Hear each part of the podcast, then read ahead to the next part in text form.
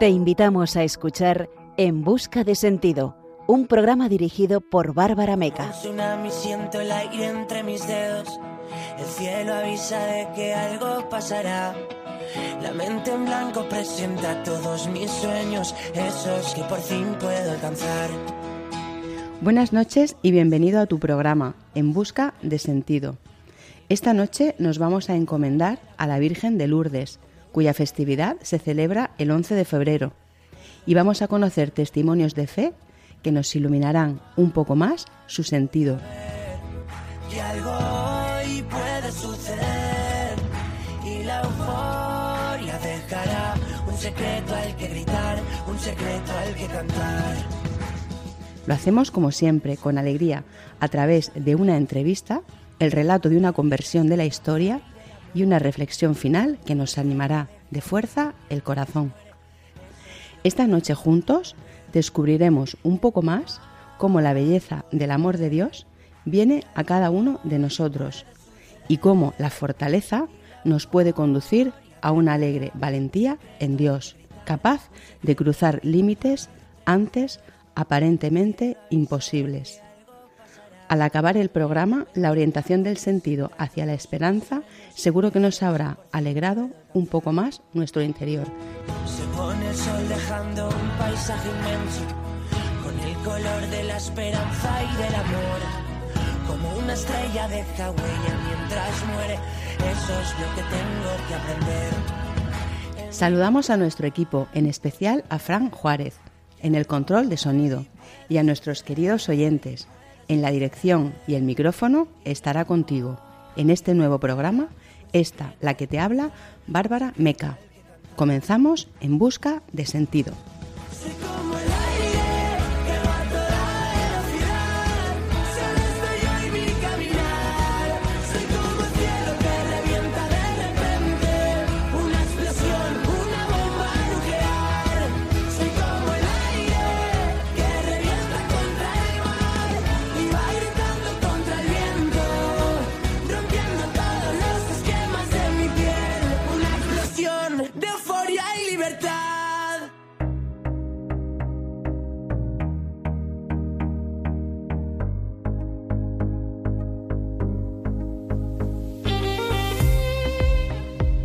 Esta noche sentiremos cómo Dios y la Virgen vienen a nosotros en la debilidad, dotándonos de fortaleza cuando menos lo esperamos.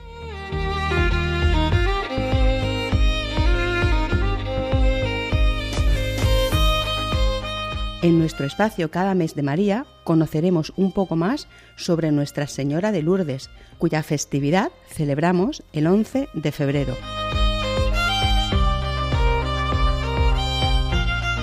En nuestro testimonio de hoy conversaremos con Esther Gómez Rubio, neuropsicóloga y psicóloga clínica del Hospital Nacional de Parapléjicos de Toledo, que nos hablará del poder de la oración en los procesos neurodegenerativos y de parálisis, desde su experiencia con enfermos de estas patologías.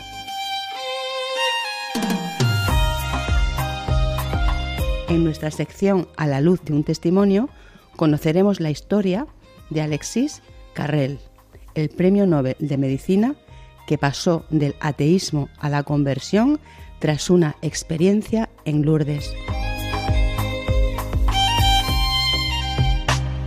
Cerraremos el programa con la Lucerna, nuestra sección para el punto y final, una reflexión desde el agradecimiento y la esperanza en Dios, en la que hablaremos de la fortaleza.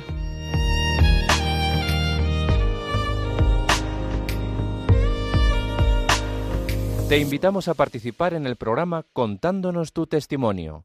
Puedes escribir al número de WhatsApp 611-770-800, 611-770-800 o a la dirección de correo electrónico en busca de sentido radiomaria.es.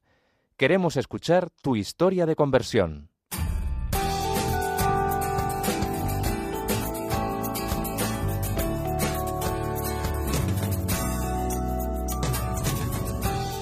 Esta noche te encomendamos a ti y al programa a Nuestra Señora de Lourdes, que se celebra el día 11 de febrero, por ser el día en que se produjo esta aparición mariana en 1858.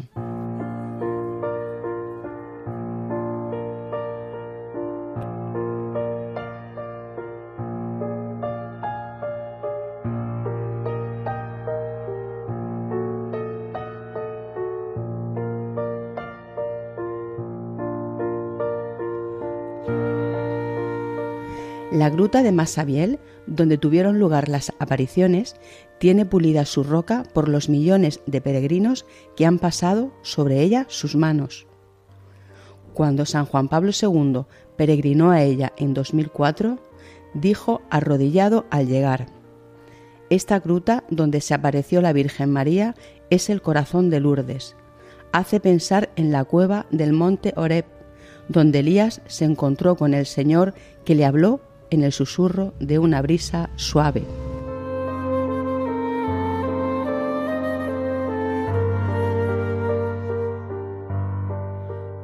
Fueron un total de 18 apariciones a la niña Bernadette Subirus durante un periodo de cinco meses.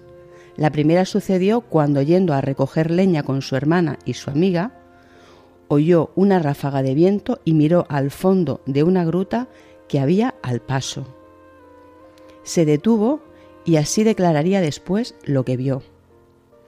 Vi a una señora vestida de blanco, llevaba un vestido blanco y un velo también de color blanco, un cinturón azul y una rosa amarilla en cada pie. Bernadette nació dentro de una familia muy humilde. Su padre era un molinero, pero lo perdieron todo. Durante una epidemia de cólera, la niña resultó contagiada atravesó su vida con la salud mermada a raíz del contagio, el asma y la debilidad.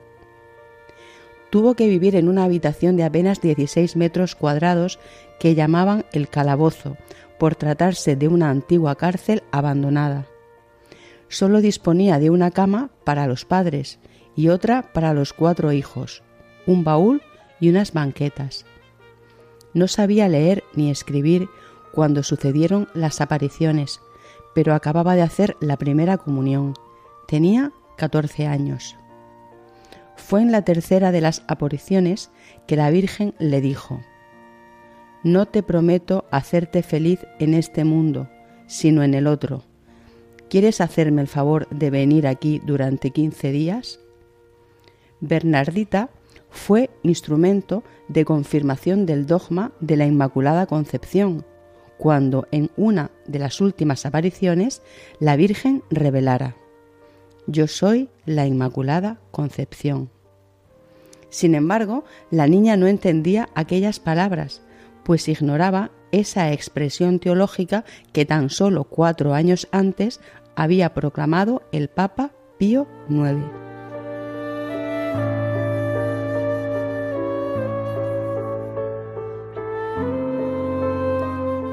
Durante la penúltima aparición sucedió un hecho milagroso. Mientras Bernadette contemplaba la imagen de la Virgen con una vela en sus manos, se prendió los dedos sin darse cuenta. Un médico que estaba cerca de Bernadette sacó el reloj y comprobó que por más de un cuarto de hora la mano estuvo en medio de la llama, sin hacer ella ningún movimiento. Todos gritaron, milagro. El médico comprobó que la mano de Bernadette estaba ilesa.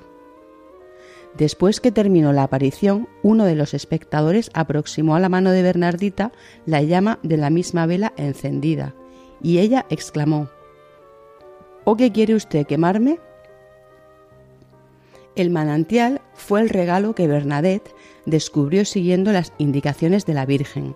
Lo cuenta así me dijo que fuera a beber a la fuente. No encontré más que un poco de agua fangosa. Al cuarto intento conseguí beber. Me mandó también que comiera hierba que había cerca de la fuente. Luego la visión desapareció y me marché.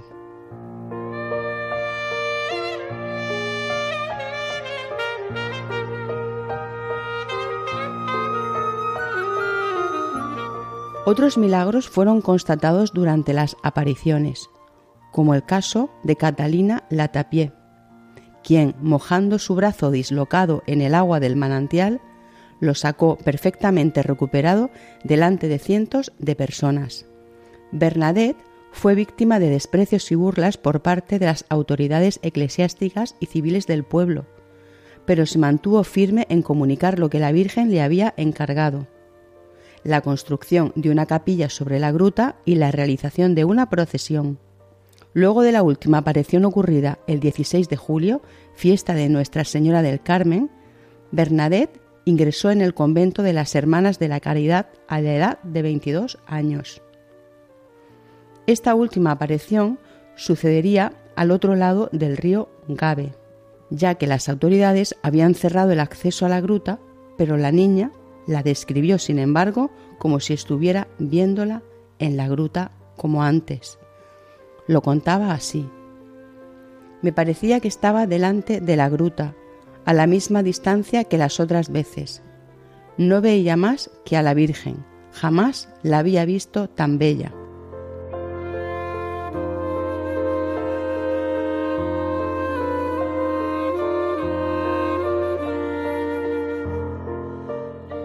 La oración con la que hoy rezaremos a la Virgen la recitó San Juan Pablo II en la peregrinación al santuario de este Papa en 2004. Dice así parte de ella.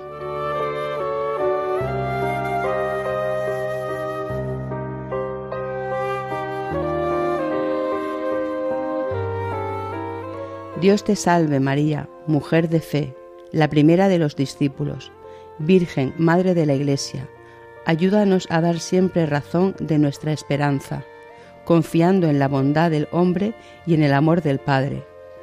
Enséñanos a construir el mundo desde dentro, en la profundidad del silencio y de la oración, en la alegría del amor fraterno, en la fecundidad insustituible de la cruz. Santa María, Madre de los creyentes, Nuestra Señora de Lourdes, ruega por nosotros. Amén.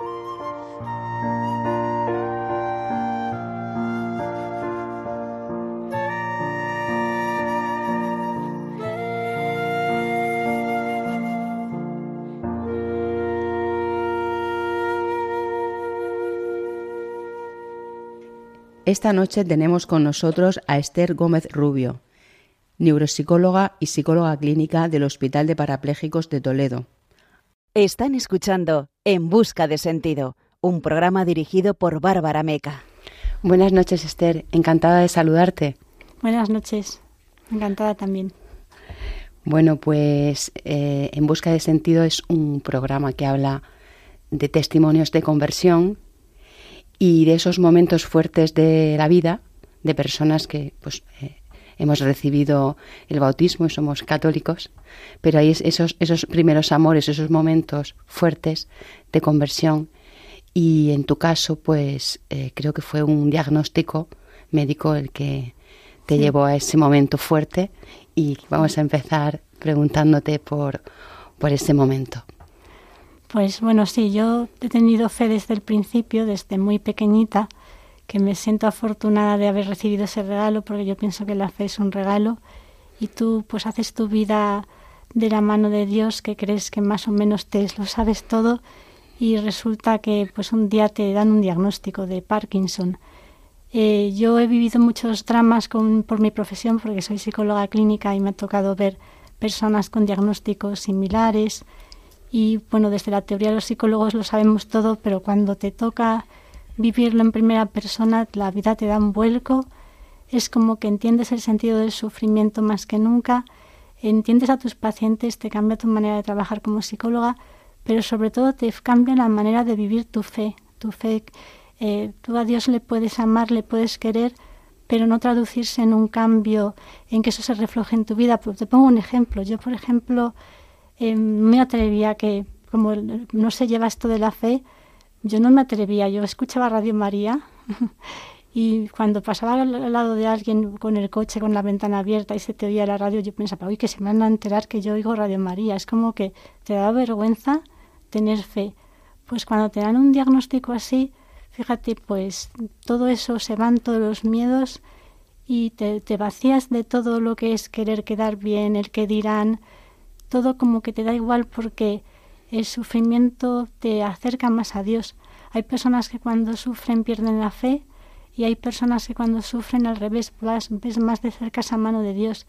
Entonces es como que yo descubrí a Dios de una manera distinta, me quitó todos los miedos, por ejemplo, yo hablar en público es una cosa que me ha dado siempre un terror enorme, soy súper tímida y de repente pues cambias porque tu interés ya es ayudar a otros que pasan por la misma experiencia, ayudar a las personas que tienen enfermedades neurodegenerativas, crónicas, desde la experiencia, pues es como que eh, cambias el sentido del ridículo por el querer ayudar y mostrar a Dios.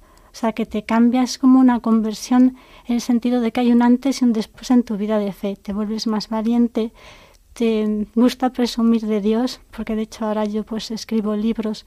Yo nunca había pensado escribir libros ni hacer vídeos para ayudar a los demás, pero es como que se te abre un sendero, se te pone ahí, lo recorres y te empiezas a dar cuenta de que el sentido de la vida es ayudar a los demás. De hecho, pues cuando recibí un diagnóstico se me cayó el mundo encima porque pasé en mi crisis, soy humana como todo el mundo y, y lloré cuando nadie me veía y piensas que la vida se te ha acabado, pero luego llega un momento en que te das cuenta que eres psicóloga, tus pacientes han pasado por cosas similares, he visto tantos casos admirables de personas que en medio del sufrimiento aún tienen una sonrisa y salen adelante, que yo enseguida acepté esto de la enfermedad y me di cuenta de que era una gran oportunidad para ayudar a muchas personas. Yo pensaba, mira, puedes tener Parkinson y estar sufriendo o puedes tener Parkinson y ser feliz. Y yo pensé, pues oye, es de tonto sufrir, ¿para qué sirve el sufrimiento? Pues yo pensé, prefiero tener Parkinson y ser feliz.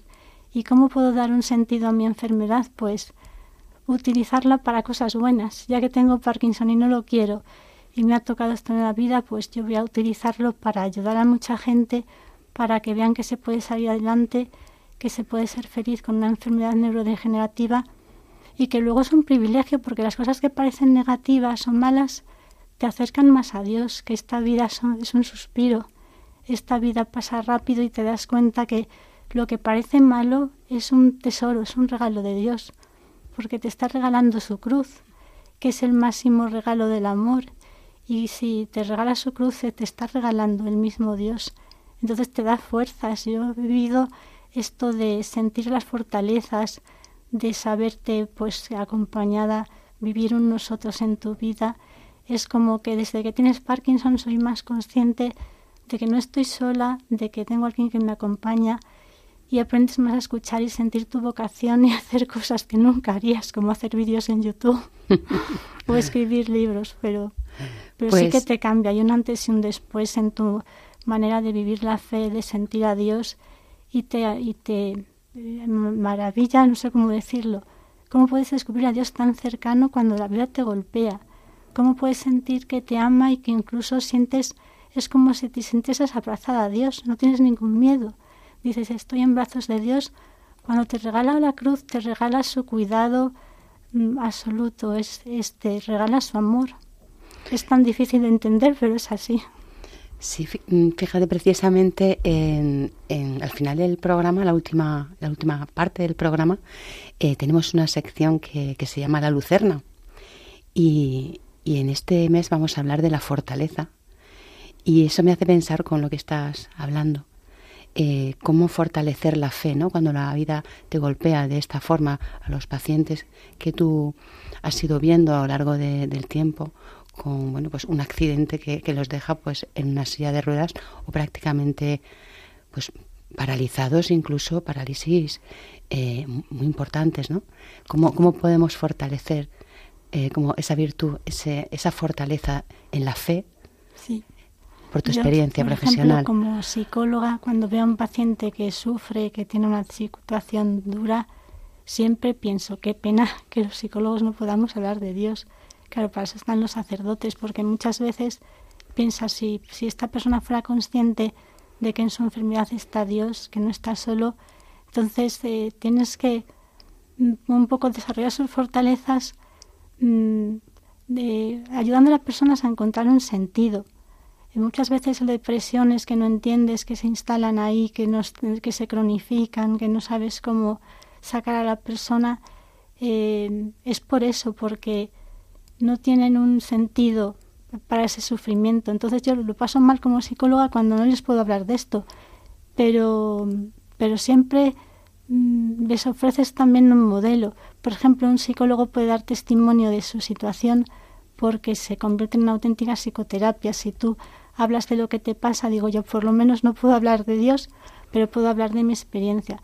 Cuando ven que tú tienes Parkinson y que tu futuro es una silla de ruedas y estás con un paciente en silla de ruedas, te, te, hace más caso, te ve como que tú sabes de qué hablas y les llega, pero también queda un poco la experiencia de vida, que eh, eh, ves que también tienes una especie de sentimiento de afecto. El psicólogo debe salir de su rol, también mostrarse persona y ser afectivos. De hecho, cuando das el amor, estás dando el amor de Dios.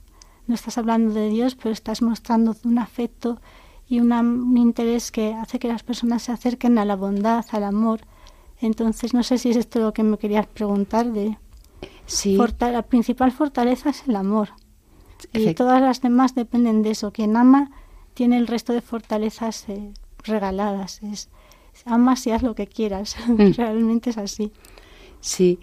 Em, ¿Qué dirías a una persona que, que estuviese pasando por una enfermedad crónica neurodegenerativa, ¿no?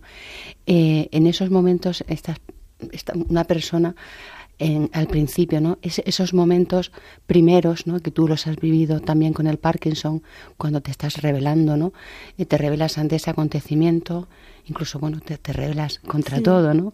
Contra el cielo.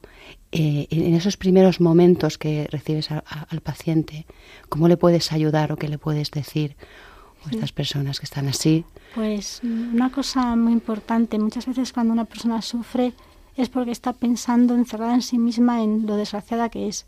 Pues porque me ha pasado esto a mí, se me ha acabado la vida, la vida es sufrimiento, yo así no puedo seguir. Y muchas veces les haces ver que, que están sufriendo porque se miran a sí mismos. De hecho, el sentido de la vida, ¿qué sentido tiene vivir para uno mismo? Para todos somos yo, yo, yo, y nos miramos a nosotros y eso es la principal causa de las depresiones y los trastornos que tenemos hoy día una persona depresiva es porque está encerrado en su, en su mundo pensando en problemas laborales, problemas familiares, eh, pero todo desde un punto de vista como egocéntrico, como si el universo girase en torno a nosotros. Y cuando tú haces al paciente consciente de que el sentido es olvídate de lo que te pasa y mira a quién tienes a tu lado. Si mientras tengas capacidad de amar, por ejemplo en, Toledo, cuando teníamos pacientes con lesiones cervicales altas, que solo podían mover la cabeza, un poco los hombros. ¿Es esto lo que les saca adelante? Pues no puedo hacer nada, me tienen que hacer todo, pero puedo amar. Y esto ha sacado a muchos, es que yo puedo mostrar cariño, dar un consejo y que se convierten en auténticos modelos vivientes. Una persona tan desamparada en lo físico puede ser un modelo para su familia y les está regalando la felicidad. Entonces muchas veces una psicoterapia realmente cura cuando orientas a la persona hacia afuera de sí mismo. No tanto decir no sirvo para nada, soy un desastre, sino yo puedo ayudar, yo puedo aconsejar, puedo amar y de hecho pues los pacientes que dan este paso son los que consiguen esto de ser felices en la adversidad. Aunque tenga un problema que me limita, mi vida tiene sentido y el sentido siempre es el amor. Y además que no es teoría, no son cosas bonitas, no es hablar de cosas bonitas, es que realmente cuando tú ayudas a alguien te sientes feliz. Es que es algo que dices, bueno, pues todo lo demás da igual si tienes la oportunidad. Yo pienso que mi profesión es la mejor de todas, ¿eh? porque es un privilegio tener a alguien delante y poder ayudar. Recoger unas lágrimas, escuchar, que muchas personas creen que ser psicólogo es difícil, pues simplemente escuchar es, eh, estás ayudando al otro a darse cuenta de cosas y a cambiar pues ese sendero del sufrimiento Ah, tengo todos los problemas que tenía antes, pero ahora feliz porque me he dado cuenta que puedo hacer tantas cosas. O sea, que todo se resume en tener un sentido, un sentido, un camino, una meta en la que la meta no eres tú mismo, sino yo quiero tener, por ejemplo, salud, me gustaría, pero para los demás, para poder hablar, para poder estar sana para otros, no ya tanto curarte por ti mismo, ¿no? sino intentar cuidar la salud, que es un regalo que Dios nos da pues para tener tu capacidad para hacer tantas cosas por los demás. Y si la enfermedad avanza y te ves más limitada, pues vas recorriendo el sendero, pues en lo que puedas seguir haciendo por los demás. Bueno, Esther, pues eh, vamos a escuchar ahora una canción que has elegido tú. Se llama Confía en el viento, de La oreja de Van Gogh. Eh, al acabar de escucharla te preguntaré por qué la has elegido. Vale, vale.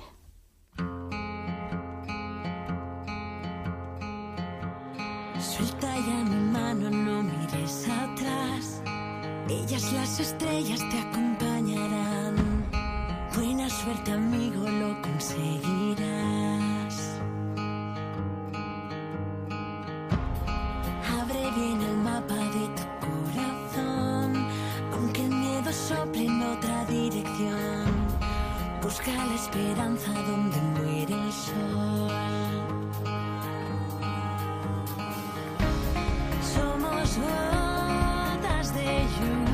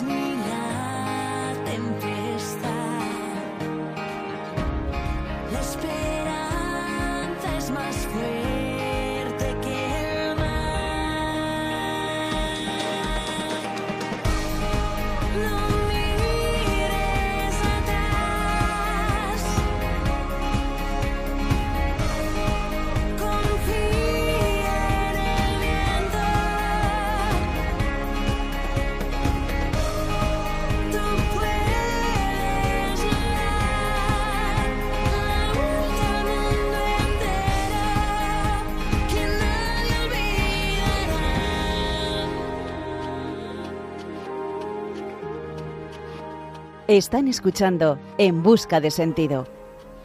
Bueno, Esther, pues aquí estamos de nuevo después de escuchar esta canción tan bonita y tan alegre. Me ha gustado mucho. Y bueno, cuéntanos por qué has elegido esta canción.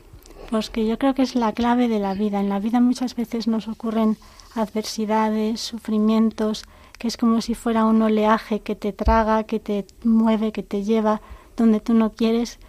Todos los problemas, incluso un diagnóstico como, el Parkinson, se te hacen fuerte, aparecen las fortalezas cuando lo aceptas, desde la aceptación. Entonces para mí es como esa tormenta en la que el viento te arrastras, que si te rebelas, pues el, el viento te puede, tú no puedes ir contra el viento, pero si aceptas lo que te ocurre, si aceptas la enfermedad, si aceptas el sufrimiento, es como que todo ese viento que viene adverso se convierte en tu fuerza, es te dejas llevar a donde Dios quiera y empiezas a mirar hacia adelante, en vez de sufrir por lo que ha pasado, por qué me pasa esto a mí, y sufrir por tantas cosas que ya no son, pues mirar de frente con alegría, con fortaleza. Entonces para mí esto de la tormenta, la letra de la canción me gusta muchísimo porque es la vida misma, es no mires atrás, confía en el viento, lo que pasa tiene un sentido, acéptalo y cuando lo aceptas te ves fuerte y te das cuenta de todo lo que se puede hacer con esas fortalezas que te llegan cuando haces de algo malo, como digo yo,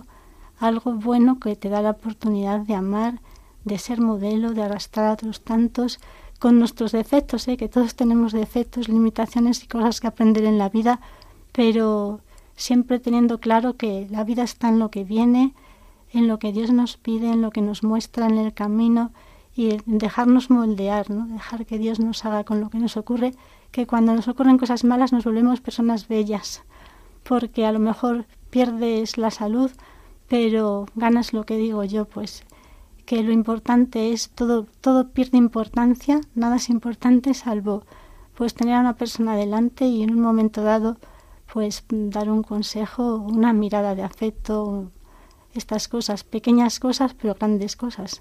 Sí, em, de hecho, mm, no sé mm, mm, cómo la sociedad no hoy día eh, si está preparada o si mira de cara al sufrimiento, ¿no? Si eh, vemos el sufrimiento o, nos apartamos la mirada, ¿no? Eh, parece que, no existe, que no existe, ¿no? Y, y, sobre esto quería, quería preguntarte, no solamente personas pues que están pasando por estas enfermedades, por esta resultado de accidentes, personas que están pasando un cáncer, por ejemplo, ¿no? Entonces, ¿hasta qué punto el sufrimiento eh, estamos preparados para afrontarlo hoy en esta sociedad en la que vivimos, quizá un poco teniéndolo como de lado, ¿no? Hasta que te toca, hasta que ocurre algo significativo en tu vida que, te abre los ojos o que te lleva a una realidad que antes no has vivido. Eh, ¿cómo, ves tú que, Yo pienso que, cada vez somos más vulnerables y cada vez eh, no soportamos menos el sufrimiento porque vivimos en la sociedad del bienestar, se llama así pero realmente es una sociedad de personas débiles y bueno, pues yo he podido experimentar lo que es esto de un diagnóstico de cáncer a una persona muy querida, mi hermana, que la perdí pues hace poco más de un año. Y siempre me ha asombrado cómo ha sido tan valiente a la hora de afrontar su enfermedad, porque ha tenido momentos muy difíciles. Y yo he visto que cuanto más difíciles ha visto un camino también de conversión paralelo, es que se ha ido santificando, yo me he quedado admirada de cómo era también mi hermana antes del cáncer y cómo era después. Y mm, yo siempre pensaba, ¿cómo no tira la toalla? Porque eh, desde que dieron el diagnóstico vivió luego 10 años más con buena salud y calidad de vida, pero es por todo lo que luchó. Luchó por la vida hasta el último instante, dio un sentido al sufrimiento también. Hubo cambios en su vida porque se acercó a Dios a la oración, se hizo adoradora nocturna, que muchas veces enferma, débil, que la veías que no podía, tenía cara de pues de sufrir, de cuando uno no está bien físicamente y aún se iba pues una noche ahí a hacer compañía a, Dios en la sagrada forma.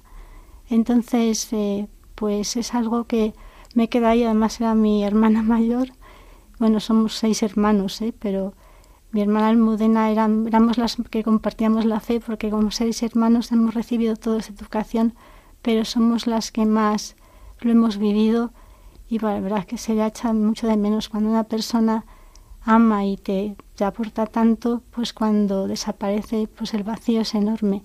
Pero es un ejemplo de que yo animo a todas las personas que tienen enfermedades a luchar por la vida hasta el final, hasta el último día, pues vivir como ese tesoro que tienes, que hasta el último instante tiene sentido y estás cumpliendo el plan de Dios. Luego Dios es el que decida cuándo te vas de esta vida, ¿no?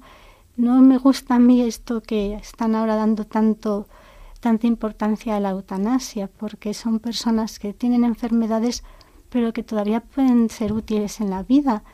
Por ejemplo, pues utilizar su enfermedad como ejemplo, como modelo para otros. Por muy limitado que sea, yo sé que es fácil hablar y difícil que no le toque, porque yo tengo Parkinson y por ahora soy una privilegiada, me valgo por mí mismo por mí misma, pero cuando te llega la dependencia, pues estar en una silla de ruedas, no poder hacer cosas, es muy fácil decir no quiero ser una carga, no quiero ser una inútil, pues yo que me quiten de este mundo. Pero te están privando de lo más importante. Lo más importante no es lo que tú físicamente puedas hacer, sino que tienes, por ejemplo, familia a tu alrededor que te están observando y tú les puedes estar regalando la felicidad en la vida. Es Puedo estar muy limitada y siempre soy útil, nunca voy a ser una carga, siempre puedo aportar algo a los demás y sobre todo hacer la voluntad de Dios, pues de alguna manera pues estás cogiendo esa cruz de Cristo hasta el final. Es un privilegio poder amar a Dios y una enfermedad que se ve como algo tan negativo puede ser algo pues de mucho bien y de mucho sentido. Entonces una persona que se quiera quitar la vida, que esté pensando en la eutanasia, yo les diría que si mientras puedan amar a alguien, su vida tiene muchísimo sentido. Y mientras puedan regalar su vida a Dios, pues están recibiendo el mayor regalo. Tengo una enfermedad, pero tienes a todo Dios contigo, eh, que te está abrazando con tu enfermedad, que ya lo tienes todo, que te ha vaciado de todo, que te ha quitado de, de todo, pero entra el amor de Dios en tu vida. Entonces es una vida mucho más plena que la de alguien que pueda gozar de toda la salud de este mundo. Entonces, si alguien está dudando en esto, yo les aconsejo que pues estén un poco receptivos a ese Dios que tienen en el interior, que les cuida, que les ama, que no les abandona, ni en ese momento en el que parece que no hay nada. Cuando parece que no hay nada, está Dios contigo amándote, vamos. Y la oración para, para ese sentimiento, ¿no? Y esa conciencia, ¿no? De, tener a Dios contigo, que como dices, ¿no? Hasta qué punto la oración, esa lucha puede incluso Mm, habrás visto en contra de todo pronóstico recuperaciones o una evolución de la enfermedad distinta, ¿no? Según la afrontes con más voluntad, con más fe, con más oración, ¿no? ¿Qué papel ves en la oración tan importante? La oración mueve montañas, dicen por ahí.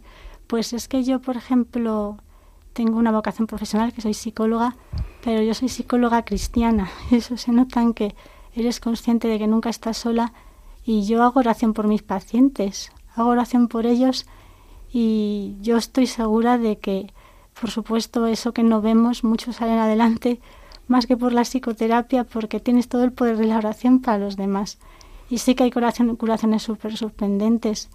Quien lucha por la vida, quien deja todo en manos de Dios, quien confía plenamente, pues puede encontrarse con evoluciones pues más allá de lo esperado contra todo pronóstico, eh, casos de curaciones inexplicables que realmente, pues yo, para mí, eh, que Dios actúe, que el amor de Dios actúe en un cuerpo es, no es un milagro. Tenemos a Dios, somos templos del Espíritu Santo. En la célula más pequeñita ahí está Dios obrando con amor. Muchas veces en sus planes está sanar y otras veces está que esa enfermedad se quede. Lo que hay que hacer es confiar plenamente en Él y siempre pedir. Nunca va a pasar nada porque pidamos que nos cure pero siempre aceptando lo que Dios quiera, por supuesto, y si no es la voluntad, que fue el caso de mi hermana, yo por mi hermana he pedido su curación de mil maneras, pero de mil maneras, y al final no pudo ser, pero yo pues confío en Dios, le amo y me fío plenamente de él, y si se la llevó, será que tenía algún plan mucho más, pues más, de más sentido para ella que, que concedernos la curación. Entonces, quien tenga familiares enfermos, yo les diría que sí que está bien hacer oración por nuestros seres queridos, que hay que intentar esa curación, hay que esforzarse, pero siempre aceptar que lo que Dios quiera es lo que está bien. Mm. Eh, en la neuroquímica del, del cerebro, ¿no? También, como la oración, como, como la fe también puede ayudar eh, eh, tanto en el pronóstico como, como en la, el desarrollo de la, de la propia enfermedad, ¿no? Sí, sí, por supuesto. Yo digo que si pudiésemos ver eh, como, en un microscopio cómo se da esa curación, se vería perfectamente cómo mm, Dios obra en un organismo, porque, por ejemplo, una persona que lucha por la vida, que tiene fe, realmente hay cambios físicos, neurofisiológicos que se podrían demostrar, cómo un cerebro cambia toda esa neuroquímica cerebral que tú dices a favor de pues, esos neurotransmisores que ayudan a la reparación de los tejidos. Y desde luego pues la oración eso ayuda muchísimo y qué pena que no se pueda demostrar, pero bueno, la fe es eso, confiar en lo que no podemos demostrar, pero que sabemos que está ahí, pero que ciencia y fe van unidos. La fe en Dios eh, no va contra la, la, ciencia, que se refuerzan mutuamente. Tú puedes seguir un tratamiento médico y además hacer oración y desde luego los, los efectos se multiplican, que es medicina más oración, ahí lo tienes todo. Y dentro de eso lo que tiene más poder, claro que sí, que es la oración, el, el amor de Dios actuando en la salud, en la salud de un cuerpo. Yo, por ejemplo, con el Parkinson sé que Él me quiere, que evolucionará la enfermedad como Él quiera. Yo le pido la curación, claro que sí, porque no, yo no quiero tener Parkinson, pero por pedir pido, ¿no? Y el sufrimiento siempre lo tienes. Yo siempre sufro. El sufrimiento no te va, no se te va porque no quieres tener Parkinson, pero a la vez eres feliz porque piensas, si lo tengo es por algo, me sirve para ayudar muchísimo y algo bueno puedo sacar de esto. Entonces te da la felicidad, sufres, pero además eres feliz y mucho más feliz que antes. En Busca de Sentido es un programa orientado a la esperanza, eh, la búsqueda del sentido siempre mirando a ese, a ese norte. Eh, para terminar la entrevista, quería preguntarte mm, qué consejo darías a nuestros oyentes desde la esperanza en la prioridad, en los valores, en la experiencia que has tenido en ese momento de tu, de tu vida que te hace volcar el, la forma de, de, ver ¿no? lo que es importante, lo que es menos importante, ¿no? Y orientado hacia la esperanza, para finalizar, pues, ¿qué consejo nos dirías? Pues a mí me parece que es algo muy bonito porque la esperanza es eso primero que abre la luz a un paciente. Una persona que sufre, que lo ve todo negro, muchas veces no puedes hacerles cambiar a que de repente todo sea fácil. Entonces no les puedes decir vas a superar esta depresión, sino que con las herramientas de la escucha y el afecto, si tú consigues que por lo menos tengan esperanza en pensar que las cosas pueden cambiar, que todo puede ir a mejor, que todo va poquito a poco, es la esperanza es esa puerta que abre, esa puerta que se abre de par en par a cosas luego como es tener la certeza de, de sentir a Dios actuando en tu vida. Entonces, quien no ha dado ese paso, pues llegar a Él se aproxima desde la esperanza. Es ese escalón intermedio que nos permite todo lo demás. Pues Esther, muchísimas gracias por tu entrevista, por estar con nosotros en Busca de Sentido en Radio María. Eh, si quieres decirnos alguna cosa para terminar, el micrófono es tuyo y aquí ya nos despedimos con tus palabras. Pues nada, yo para mi último pensamiento es para las personas con enfermedades neurodegenerativas, Alzheimer, Parkinson o cualquier enfermedad, que se puede ser feliz que lo enfoquen siempre desde el amor, que dejen de pensar en que son desgraciados, sino que con mi enfermedad puedo amar mucho más y puedo traer a la gente hacia la felicidad. Eso diría yo. Pues muchas gracias, Esther. Buenas noches. Muchísimas gracias a vosotros por darme esta oportunidad.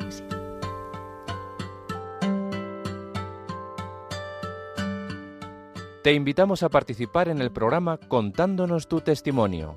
Puedes escribir al número de WhatsApp 611-770-800, 611-770-800 o a la dirección de correo electrónico en busca de sentido arroba radiomaria.es. Queremos escuchar tu historia de conversión.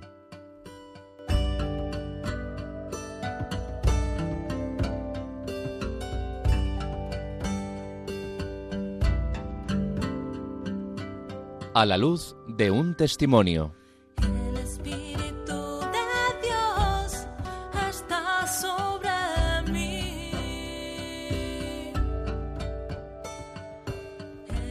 La fuerte conversión que descubrimos hoy nos muestra cómo la razón y la fe viven juntas en el Espíritu, cómo la ciencia no es obstáculo a la conversión y cómo la oración puede curarnos asombrosamente.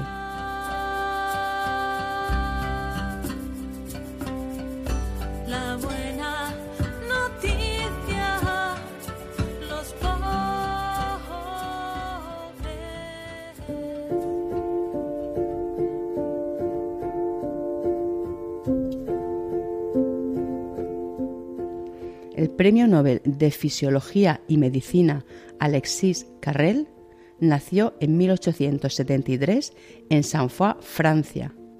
Estudió medicina en la Universidad de Lyon en un ambiente marcadamente agnóstico. Vivió bajo la presión de la duda, pero recibió la fe al final de su vida.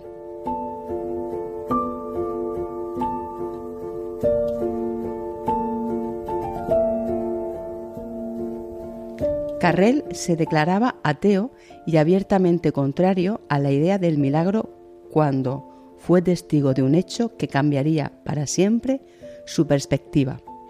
Una peregrinación a Lourdes iba acompañada por un equipo médico del que inesperadamente pasó a formar parte, en reemplazo de uno de sus colegas. Había dicho, el milagro es un absurdo, y llevaba consigo el propósito de mofarse de los que acudían al santuario. Iba a bordo de un tren en dirección a la gruta Masabiel junto con un grupo de enfermos. Entre ellos se encontraba Marie Ferrand, una mujer que padecía una peritonitis tuberculosa en estado muy avanzado, preagónico y cuyo viaje el propio Alexis había desaconsejado. Dudaba incluso de que la paciente pudiera llegar con vida a Lourdes. Sin embargo, aunque inconsciente, Marie pudo llegar. Tal era su estado que no fue posible sumergirla en las piscinas de agua curativa. Así que le salpicaron unas gotas sobre el vientre. Carrer decía con cierta jactancia, si esta mujer se cura, yo me haré monje, como si el sentido de lo que iba a ocurrir le perteneciera. Pasó aproximadamente una hora cuando Marie empezó a descubrirse el abdomen deshinchado desapareciendo los bultos que traía y recuperando la conciencia. La constatación de la fulminante curación por el propio Alexis le cambió de golpe la vida. No pudo más que reconocer la realidad de la curación, lo que le condujo a poner en crisis su ateísmo. Luego seguiría una lucha interior durante años, en búsqueda de la fe. El equipo médico del santuario, formado por profesionales de distintos países, religiones, creyentes y agnósticos, dictaminó igualmente el hecho. A su vuelta a Lyon, Carrel, como fiel científico, se mantuvo en lo que había constatado. Por tal motivo recibió la oposición y el ataque frontal de los círculos médicos y científicos franceses, hasta el punto que tuvo que abandonar su país para trasladarse a Nueva York, donde fue director del Laboratorio de Cirugía Experimental.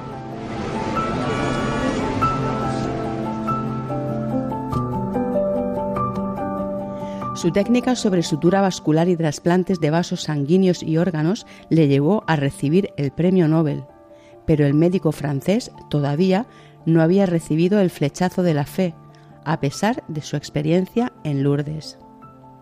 Pero más tarde, tras recibir el premio Nobel, Carrel viajó a Francia, donde sintió el deseo de volver a Lourdes. Y como el sentido de la vida se revela muchas veces en decisiones de amor, ese viaje a Lourdes le llevó a conocer a la que sería su esposa, la enfermera católica Anne Gourlet, mostrando la dulzura de los actos de Dios. Llegó la Primera Guerra Mundial. Alexis Carrel dirige entonces un hospital de campaña. Todavía no se conocían los antibióticos, sino un antiséptico de tintura de yodo que deterioraba los tejidos. Pero Carrel ofreció una solución curando las heridas de miles de soldados con un tipo de antiséptico que se llamaría Carrel Taquén.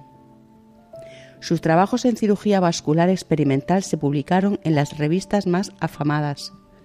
Pero este premio Nobel no solo escribió de cirugías.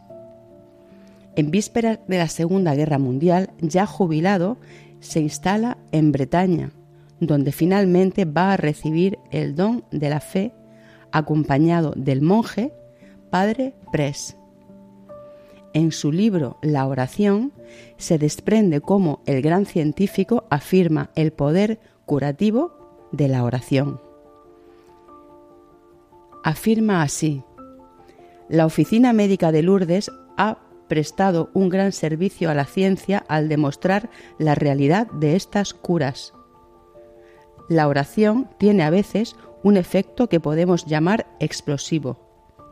Hay enfermos que han sido curados casi instantáneamente de afecciones.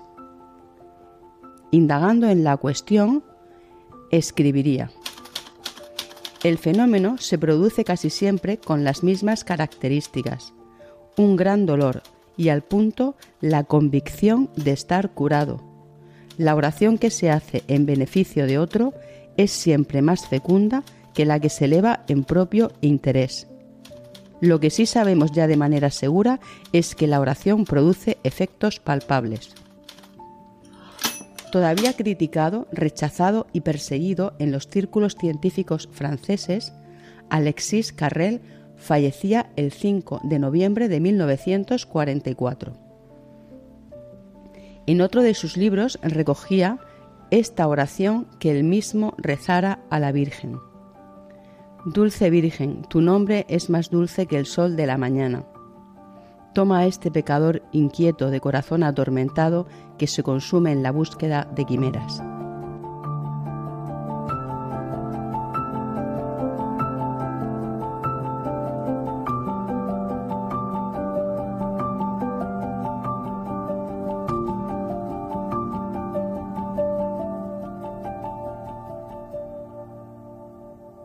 Están escuchando En Busca de Sentido.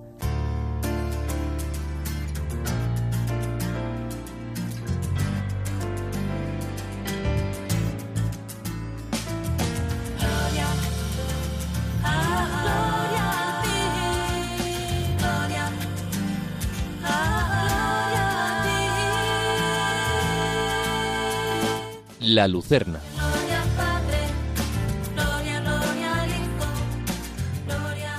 La disciplina personal de cultivar la fortaleza corrige el impulso de nuestras emociones, activa la capacidad de sufrimiento y despierta la potencia de la fidelidad a la voluntad de Dios.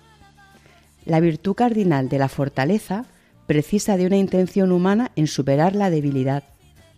Es un don del Espíritu Santo, un regalo que el Evangelio te anima a pedir, cuando dice, no tengáis miedo. Su ejercicio constante te permitirá afrontar el dolor y el sufrimiento, adormecerá tus miedos y te hará más valiente día a día. Para animar la virtud de la fortaleza, como primer paso, reconoce tu debilidad. La enfermedad, la pérdida o la angustia se pueden superar cuando encaras esta paradoja. Soy débil, pero puedo ser muy fuerte en Dios. Un ejercicio espiritual que te ayudará a avivar la virtud de la fortaleza es interiorizar en tu pensamiento la imagen de la roca de la Sagrada Escritura. El Señor como tu roca. Puedes interiorizarlo escuchando el cántico de Isaías o el Salmo 17. Hazlo con una música interior o, si puedes, con una pieza musical que lo contenga, en la confianza de que Dios te hará más fuerte. Como dice el cántico de Isaías, confiaré y no temeré, porque mi fuerza y mi poder es el Señor.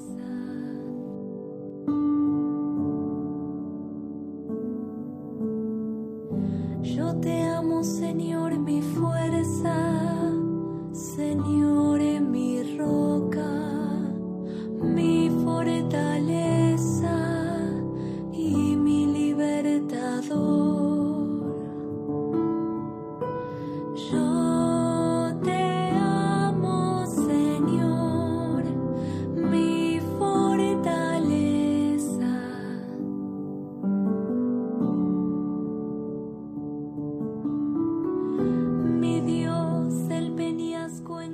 Otro ejercicio espiritual para lograr ese crecimiento en Dios es fomentar la virtud de la alegría.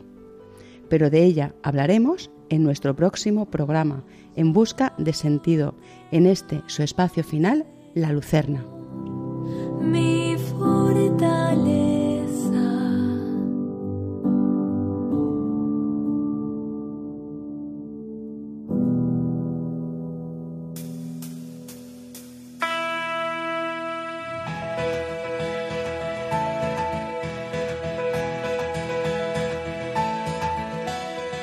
Esta noche, bajo el manto de Nuestra Señora de Lourdes, a quien nos hemos encomendado, hablamos con Esther Gómez Rubio, neuropsicóloga y psicóloga clínica del Hospital Nacional de Parapléjicos de Toledo. Una mujer de fe que nos ha regalado su testimonio sobre el sentido del sufrimiento y el poder del amor y la oración en los procesos de sus pacientes. En nuestro espacio A la luz de un testimonio hemos conocido la historia de Alexis Carrel el Premio Nobel de Medicina, que estudió y escribió sobre el poder de la oración en la curación de sus enfermos. Y acabamos con la Lucerna, nuestra sección para el punto y final, siempre una reflexión desde la alegría y la esperanza en Dios.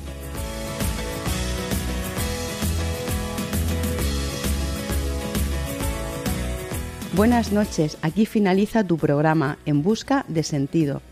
Si quieres escucharlo o compartirlo con alguien, lo tienes en podcast. Puedes encontrarlo entrando a la web de Radio María España o bien a través de WhatsApp. Puedes escribirnos al número del programa 611-770-800 para recibirlo. Nos encantará que formes parte de En Busca de Sentido. En cuatro semanas volvemos a encontrarnos. Que la alegría de este nuevo encuentro te acompañe hasta el próximo, como lo hará seguro en esta la que te habla, Bárbara Meca.